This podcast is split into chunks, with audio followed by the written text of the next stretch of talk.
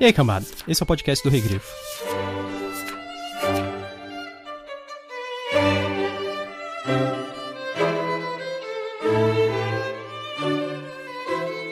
Eu me lembro das florestas negras mascarando em costas de colinas sombrias, das nuvens cinzentas flutuando perpetuamente no céu, dos riachos crepusculares que fluíam sem emitir som, e dos ventos solitários que sussurravam pelos desfiladeiros. Paisagem se sobrepondo colina sobre colina. Encosta além de encosta, cada qual povoada de árvores taciturnas. Ali jazia nossa terra lúgubre, e quando um homem escalava, um pico escarpado e observava, seus olhos viam apenas a paisagem infinita colina sobre colina, encosta além de encosta, cada qual coberta como as demais. Era uma terra triste que parecia abrigar todos os ventos e nuvens e sonhos que se esquivavam do sol, com ramos nus sacudindo sob ventos solitários e as florestas escuras pairando acima de tudo, nem mesmo iluminadas pelo raro e esmaecido sol, que projetava as sombras atarracadas dos homens, eles a chamavam de Ciméria, terra das trevas e da noite profunda. Foi há tanto tempo e tão longe que esqueci o nome pelo qual os homens me chamavam. O machado e a lança com ponta de pedra são como um sonho, e caçadas e guerras parecem sombras. Eu me lembro apenas da quietude daquela terra sombria, das nuvens que se empilhavam sobre as colinas, da obscuridade das florestas eternas. Ciméria, terra das trevas e da noite profunda. Ó minha alma, nascida nas colinas cobertas por sombras, de nuvens e ventos e espectros que se esquivavam do sol. Quantas mortes serão necessárias para quebrar, enfim, a herança que me envolve no cinzento? Vestuário de fantasmas? vasculho meu coração e encontro Ciméria, terra das trevas e da noite.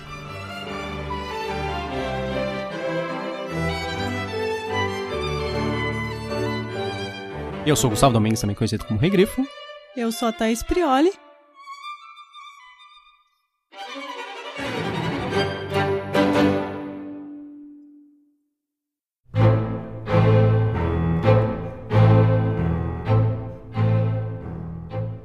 E hoje nós estamos aqui para falar sobre O Deus na Urna. Ele é o último conto que sobrou do Conan o Bárbaro, volume 1, do Pipoque Nankin, lançado aqui no Brasil em 2017, e escrito pelo Robert E. Howard.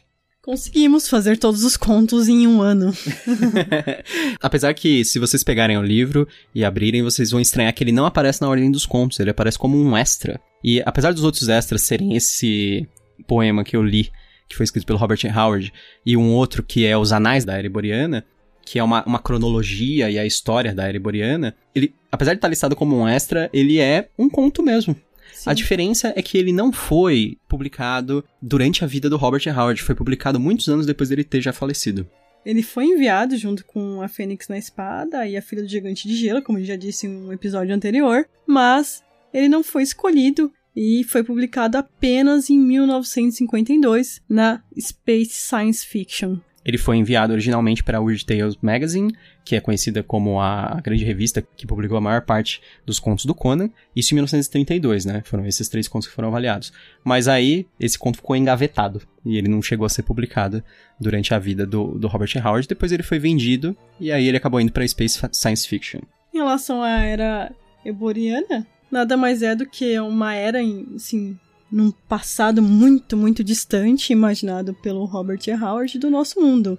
Provavelmente, quando o nosso mundo ainda era Pangeia, se vocês é. devem lembrar da aula de geografia. Algumas pessoas falam que é, seria uma pré-era do gelo, antes de ter havido a era do gelo. Só que assim, não com animais assim pré-históricos, nem nada necessariamente desse tipo. Tem meio que os animais de hoje em dia, mas também tem alguns animais dos Sim. meio pré-históricos. É, é estranho, é uma mistura, assim, dessas coisas. Tem uma cronologia que fala que seria mais ou menos 12 mil anos antes de Cristo. Ah, interessante essa. No próprio Anais da Era Iboriana, ele acaba falando sobre a origem de impérios da, da nossa Terra, digamos Isso. assim, impérios reais, de acordo com os impérios fictícios que ele criou. Aí agora eu te pergunto: hum. cadê esses professores para ensinarem isso na escola? Verdade. que absurdo. Que é, é totalmente ideológico não, não ensinar a, a origem iboriana dos povos. mal, mal sabíamos que nós éramos descendentes aí dos Aesiris, dos Vanires, dos Cimérios, dos Estígios e tudo mais. Então, a era iboriana, o Westro em si é isso, é, uma, é tipo como se fosse um Cimarillion, né? Vamos dizer assim. Um, um mini Cimarillion, né? É, bem mini, né? Vamos dizer. É o Gênesis da Bíblia. Isso. é a origem de tudo. Ele conta a origem da maior parte dos povos da era iboriana, Ele fala do, dos principais que a gente conhece, né? Dos Aquilônios, dos, dos Hiperbóreos, dos Aesiris, dos Cimérios. E desde a origem, assim, meio primitiva mesmo, até eles virando impérios antigos, digamos assim. Né? Um nível de tecnologia mais assim, Roma, por exemplo. Mas vamos ao conto. A gente. Esse é o nosso episódio número 50. E a gente decidiu fazer sobre o conto Deus na Urna, que seria o último conto para fechar ainda esse ano o livro do Conan Bárbaro, volume 1 da Pipoca Nankin, que fez um ótimo trabalho aqui. A edição é muito bonita, tem várias imagens, a tradução é muito bem feita, cuidadoso capa dura. Na capa eles usaram uma imagem que nunca tinha sido usada para os livros no Brasil, que são as, as artes do Frank Frazetta, que são muito icônicas, porque elas criaram a identidade visual do Conan. A gente já falou isso em, algum, em alguns outros episódios do podcast, mas é sempre legal reiterar que essa imagem do Conan, que a gente conhece dos quadrinhos, ela foi feita a partir das artes do Frank Frazetta, porque elas são de antes do quadrinho da Marvel. Que é até aquela coleção que estavam para lançar aqui no Brasil, né? Foi na, na CCXP do ano passado e até agora nada. Ah, não. Salvate, exatamente. Mas até agora nada, a gente não tem nenhuma informação aí do que aconteceu, né? É, eu acho que pelo jeito ela foi cancelada, porque eles falaram pro pessoal que eles iam reembolsar quem quisesse, e meio que ficou em suspenso quem não quisesse. Ficou aí, assim, indefinido. É, porque é, o custo estava meio alto, eu acho, para eles, e pelo quadrinho tava sendo meio caro também. Eu lembro que o pessoal ficou muito bravo por causa da qualidade das é. folhas. Eu mesmo não fiquei satisfeito, pra falar. não fiquei satisfeito é um jeito bem, bem educado de falar que eu fiquei irritado. Vamos ao conto, Thais. Sobre o que é o Deus na Urna? Quando ele se envolve em um mistério de um assassinato ao tentar arrombar um templo cheio de raridades, e com isso, ele se vê na posição de principal suspeito da morte. Mal sabe ele que o evento é algo muito mais sinistro do que poderia pensar. E é uma coisa bem constante nos contos dele, né? É. É bem sessão da tarde. Mal sabe ele. Mal sabe ele. Mal sabe Conan que está para entrar na aventura de sua vida novamente. e você, o que, que você achou desse conto? Eu, eu gostei pra caramba desse conto. O Deus na Urna, eu, eu acho que eu já li uma adaptação de quadrinhos dele, mais ou menos, mas eu me lembrava bem vagamente. Então o conto foi meio que uma surpresa para mim. Eu não tinha lido o conto, o conto mesmo. E eu gostei pra caramba, eu gostei desse estilo mistério que ele traz e depois dos plot twists. Talvez seja até meu conto predileto, eu acho. Do, do, do, livro inteiro. Eu, eu não sei porque eu fechei desse jeito, porque ele, ele é um negócio tão diferente do normal, assim, do, pro Conan, tão, tão exótico que eu achei muito legal. Então eu, eu gostei bastante. E você? O que, que, você achou desse conto? Novamente, roubando minha fala, né? Não, é, é interessante, porque é o nosso processo de fazer o podcast. A gente nunca discute o livro antes, que a gente fala que a gente vai queimar a pauta. E então eu nunca sei o que o Gustavo vai falar e ele nunca sabe o que eu vou falar. Então quando a gente fala realmente de roubou minha fala é porque a gente não conversou sobre o livro antes, tá falando pela primeira vez aqui. Então assim, Pra mim. minha fala em geral, que significa que você concorda comigo, né? É. é. Pra mim, esse é o melhor conto do livro, junto com A Torre do Elefante. Os uhum. dois são da época do, do Conan jovem. E aqui eu te digo por que, que eu acho ele também. Eles, eles parecem um pouco também com a Torre do Elefante, mas um pouco menos desenvolvido. Mas ao mesmo tempo, esse é um conto que me deixa querendo saber mais. Eu gostaria de um livro com a continuação disso. Entendeu? Sim. É um ótimo conto introdutório para essa história tem uma continuação. Por isso eu acho que ele é melhor do que a Torre do Elefante, que seria o meu segundo melhor. E por que, que eu, eu gosto mais desses? Porque o Conan em si, ele é um personagem melhor. Eu acho mais envolvido nesses, nesses dois contos. E também as pessoas desses contos são bem escritas a, as pessoas que estão contracenando, vamos dizer assim, com ele. Os outros personagens, é. né, Conan, né? Então, são personagens muito bem escritos, personagens que você vê que tem uma profundidade, que ele pensou muito bem o que, que ele estava fazendo, e a história em si é muito diferente. É uma investigação. Que dá que depois dá vazão a uma coisa sobrenatural, né? Que sim, isso é o tradicional, sim. mas que é legal, assim, sempre é legal. É, eu gostei de, dos, da maior parte dos outros contos, e até no, no Fênix na Espada eu falei, nossa, é, é um tanto quanto estranho, né, ser o primeiro conto. Uhum. Eu acho que o Deus na Urna é um, um melhor primeiro conto. Provavelmente, acho que seria um dos contos mais legais para alguém ler primeiro do É, Conan. não que o Fênix da Espada não seja um bom conto. Você fica tentado saber como Conan chegou nisso, porque ele já tá ali como rei. Mas esse, eu acho que é um ótimo conto introdutório para você entender melhor o Conan. Apesar dele falar pouco e muitas vezes ser frase de efeito, me lembrou também um pouco o Smaug do filme, que fica sempre se reafirmando, né? É, mas ao mesmo tempo, ainda assim, é me- ele tá melhor escrito do que em alguns outros contos, eu achei. Mas nesse caso, eu acho que é. real- As frases de efeito do Conan fazem sentido no contexto que é meio que é insegurança por parte Sim, dele. sim, Ele tá com medo da situação. com certeza. E aí ele tá, tipo, sendo, tentando ser ameaçador pra, tipo, falar assim pros caras meio que não vale a pena vocês, vocês tentarem me pegar É. porque vai ser pior, sabe? Sim, sim. Mas vamos aos spoilers. Vamos.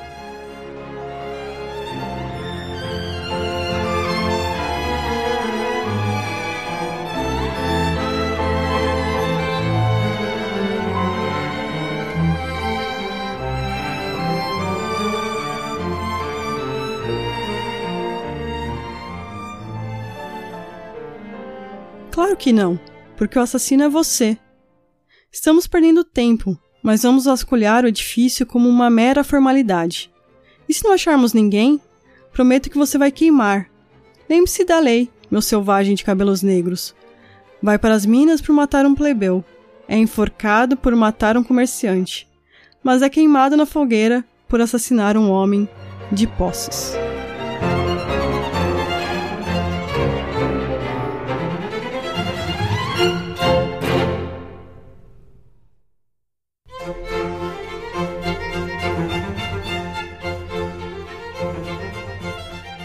Antes de mais nada, Thaís, agora fala com, com spoilers. O que que acontece?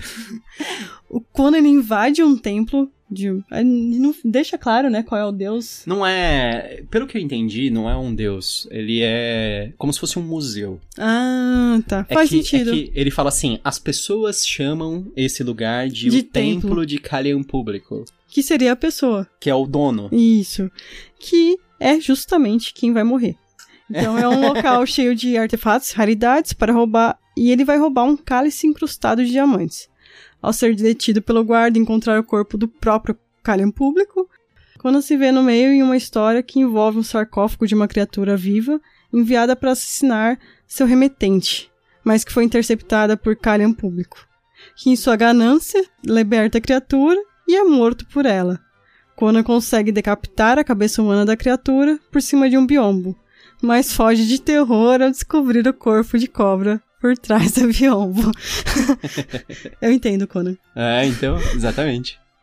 Esse conto, eu acho que ele cria uma atmosfera muito legal, assim, porque no começo ele começa não com o foco do Conan, ele começa com o foco em um guarda chamado Aros, que é um cara que ele tá andando, ele é, tá fazendo ronda no templo, quando ele vê ah, o corpo do Kalian Público, que é o chefe dele, né? e aí ele fala assim, meu Deus, o que aconteceu? E aí, de repente, do nada sai das sombras o Conan, falando com o cara.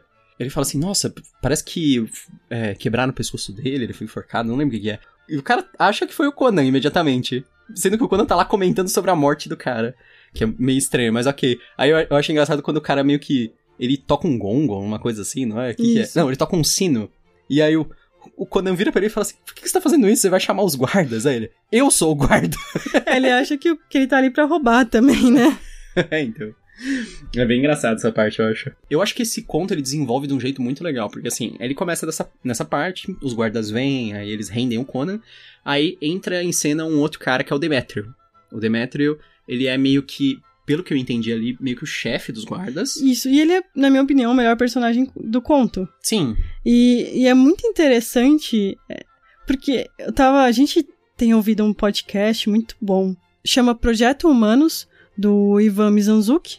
A atual temporada é sobre o des- desaparecimento de algumas crianças, em, específico o caso do menino Evandro, né? Que foi como ficou conhecido aqui no Brasil. eu acho que ele é conhecido como as bruxas de Guaratuva. Isso. E é interessante porque muitas coisas que a gente tá ouvindo lá, que é Hum. uma coisa da vida real, de como foi, foi feito o processo, a investigação, a gente vê esse mesmo tipo de comportamento aqui nesse conto, Sim. que é de 1932.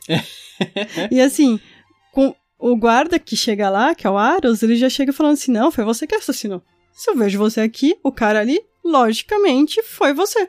É, ele falou, você é um invasor. É. Então, tipo, se você é um ladrão, por que também não um assassino, né? Sim. Ele- E, e quando o Demetrio entra em cena, ele fala: não, Não quer dizer. não quer dizer isso. Vamos investigar melhor aqui. E aí que ele começa a investigar e que vai levar a tudo, né? Que eles acham. Sim. O Demetrio fala pra ele claramente, eu acho interessante essa parte também, que ele fala assim: Eu sei que pode não ser você, a gente vai investigar. Se a gente achar outra pessoa, ok, você tá liberado. Se a gente não achar outra pessoa, infelizmente você vai ter que ser condenado pelo clamor público. Sim, por mais que ele não tenha feito isso. É, então. E é engraçado porque o Demetrio até fala pra ele assim: olha, se você ajudar a gente e tal, a gente vai esquecer também o fato de você estar aqui roubando, sabe? A gente vai Sim. fazer vista grossa. E, E- o, o Conan, ele não tá ali roubando porque ele queria roubar. Ele foi contratado pra isso. Sim, sim. Por é um uma encomenda. nobre. É uma encomenda.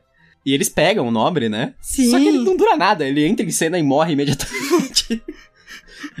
não, mas aí vem a parte legal. É tipo a morte aleatória do Conan, que sempre tem. Sim, sim. Sempre tem que ter no conto. Vem a parte legal. Quando eles começam a vasculhar o templo, eles encontram um negócio que, assim, a gente fala, é uma urna, e realmente, é uma urna, né? O nome original do conto é The, the God in the Bowl, Isso. que é, seria a vasilha, né? A tigela, Mas né? Da tigela. Deus da tigela. que faz muito mais sentido, até pelo. Se você acompanhar o desenho que tem, né? A gravura. Porque. Porque no início eles começam a descrever aquilo que parecia uma coisa assim, um sarcófago, um sepulcro. Só que ele é arredondado. E aí eles até começam a discutir que tipo de pessoa seria sepultada num negócio assim. Porque ele fala assim que tem 90 centímetros de diâmetro e 1,20m de altura. Ele fala, tipo, uma pessoa agachada, sabe? É, chega uma hora que eles falam, será que é o Deus 7 que tá aí? É. Né? Eles ficam com medo. Aí, aí eu acho legal aquela parte que o que o guarda, um dos guardas vai pra um lugar e ele fala assim: "Ah, eu vi a corda com que o cara foi enforcado". Aí eles: "Ah, você viu a corda? É, ela tá enrolada no alto de um pilar, mas ela tá muito alta e ela é toda estranha, cheia de manchas". E não é a corda, é a Uhum. cobra já. É, então. que medo. É. E aí quando eles chegam lá, não tá mais lá. E aí eles falam assim, nossa, mas quem ia amarrar naquele lugar? E aí tem toda essa discussão. E aí depois o. Quando eles chamam o escrivão, né? Isso. que é o escrivão do, do Calhão Público. E aí o cara começa a falar o que, que aconteceu, eles falam o que, que é esse negócio. Aí o, o, o escrivão começa a revelar, ele fala, ó, é o seguinte, esse é um pacote que foi enviado para um, um cara chamado Acalantes. E esse, Uhum. o Calantes, o Calantes é um cara importante, um místico. E eles mandaram esse pacote pra ele, e aí a gente acaba descobrindo que é como se fosse uma tentativa de assassinato, na verdade, É. né? Só que aconteceu, quando aquilo ia passar por ali e depois ser redirecionado, porque os caras falam, os, os caras é um estavam centro de carregando. distribuição ali. Não, os mercenários. É, os mercenários que estavam carregando foram preguiçosos. Como eles já tinham recebido dinheiro pra levar, eles deixaram lá e falaram assim: "Ah, peça pro Calantes vir buscar aqui". Conan nos ensinando como fazer a vida. Não pague tudo no início. Isso, exatamente, porque senão a pessoa faz só pela metade e- É. e, larga. Isso se fizer metade, né? É. Isso seria se os caras não tivessem jogado sarcófago no meio do caminho, né?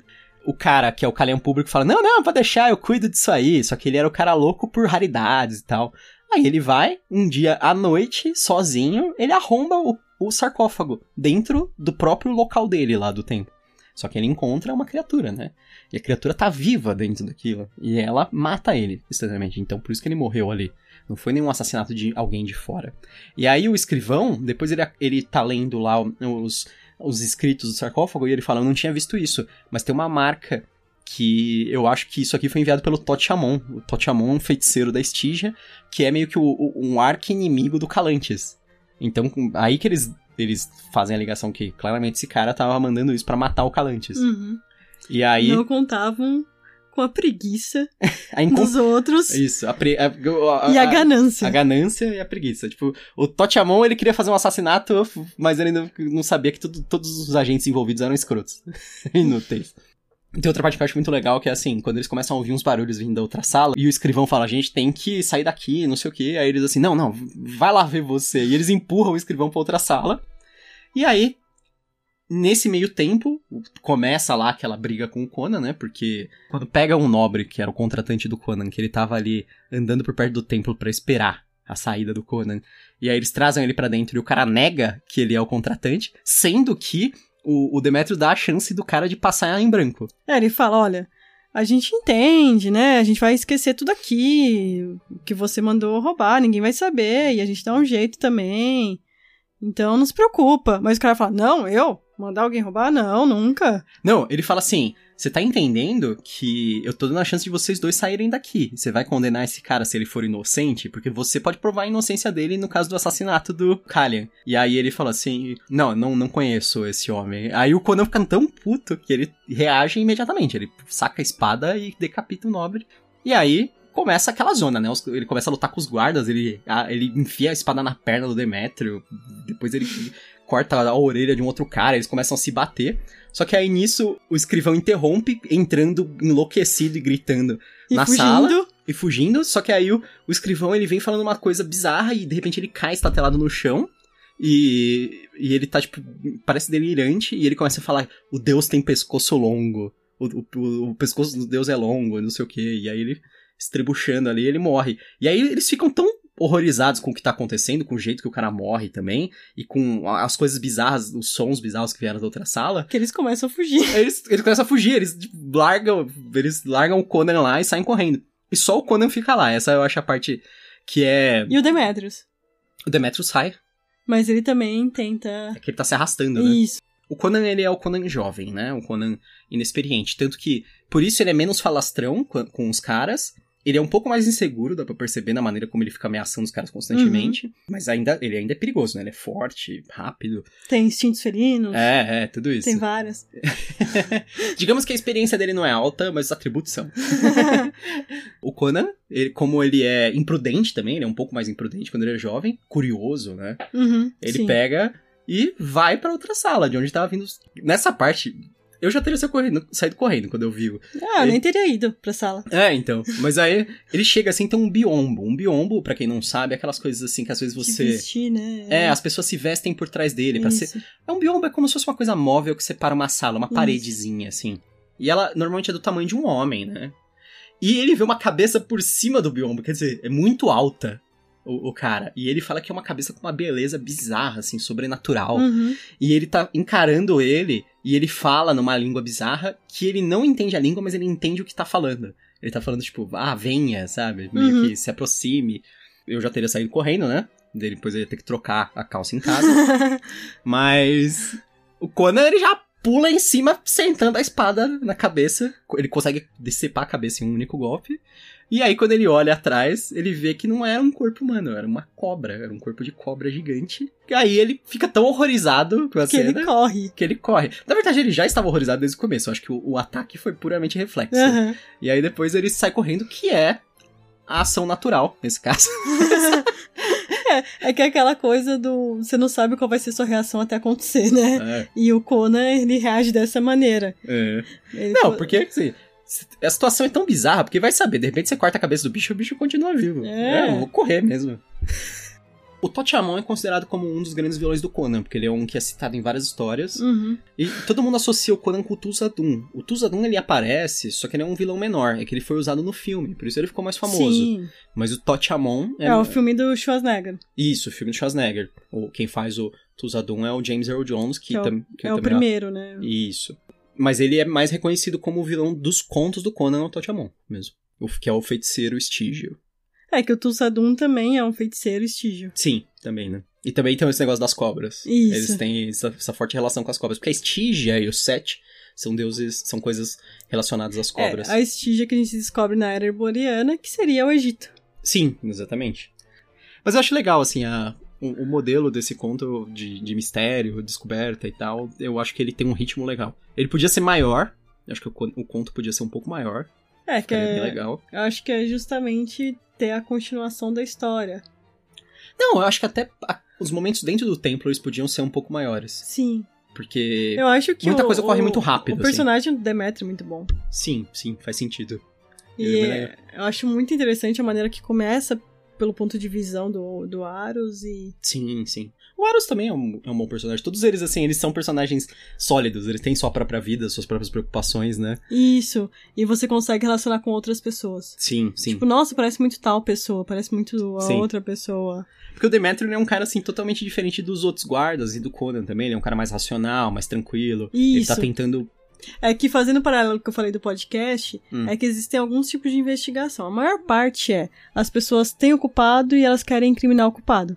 É, elas encontram o um- um culpado. sus- E aí elas fazem o caso ao redor dele. né? Isso. O que coisas podem ligar o crime ao culpado? É assim que elas fazem. O mais racional, o ideal é que as pessoas olhem as provas e essas provas sim apontem o culpado. E nesse caso, eles estavam fazendo o contrário, né? A maior parte dos guardas queriam incriminar o Conan ali, automaticamente, falar assim, ah, ele tá aqui, claramente ele é o culpado. E o, e o Demetrio, enquanto o Demetrio fala assim, não, o fato de estar aqui, apesar de ser uma coisa suspeita, não é uma coisa que torna ele culpado. A gente tem que identificar o que faria com que ele seja o culpado, sabe? E eu acho interessante aquela frase que eu falei, que é justamente do Aros, que é tem penas diferentes conforme a pessoa que você mata. Que é se a pessoa ela é um plebeu, você vai pras minas, né? Vai trabalhar, trabalho Trabalho pesado, escravo. né? É. E se é um comerciante, você vai ser enforcado. Se é um nobre, você é queimado vivo. É, seria a pior morte, né? Uhum. Então, conforme quem você mata, pior a sua punição. Apesar de que todas são horríveis. Argumentativo se as pessoas não preferiam morrer do que ir pras minas. Porque traba- trabalho pesado, tipo, a ponto de morrer de fome por um longo tempo, pode parecer uma tortura maior. Que é outra coisa que a gente também consegue fazer paralela. Dependendo quem morre, vamos dizer que o caso é mais famoso. Mais divulgado. Mais divulgado e a pena punição vai ser pior. pior. É. É, Sim, é normal isso. A, mídia, é a influência da mídia e da população, né? É o clamor popular. É o que Demetrio fala. Ele Sim. falou, eu vou ter que te condenar pelo clamor popular, porque o, o, o Kalian público é um cara famoso. sim, ele é um nobre e comerciante.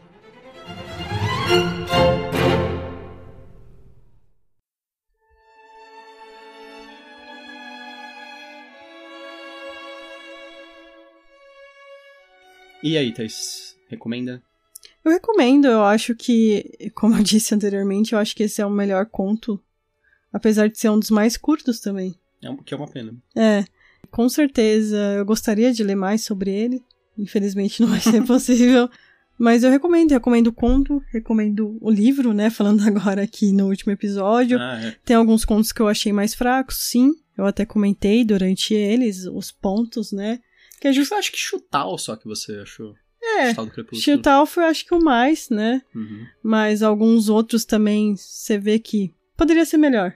Mas é, é lógico, a gente tem que considerar também na época que foi escrito, é, o quanto ele, ele leu e o que, que ele leu para se basear. A gente sabe que o Robert E. Howard é considerado um- o pai do Sword and Sorcery, né, que é a espada e feitiçaria. E também esse conto pra época foi muito bom. Sim, né? sim.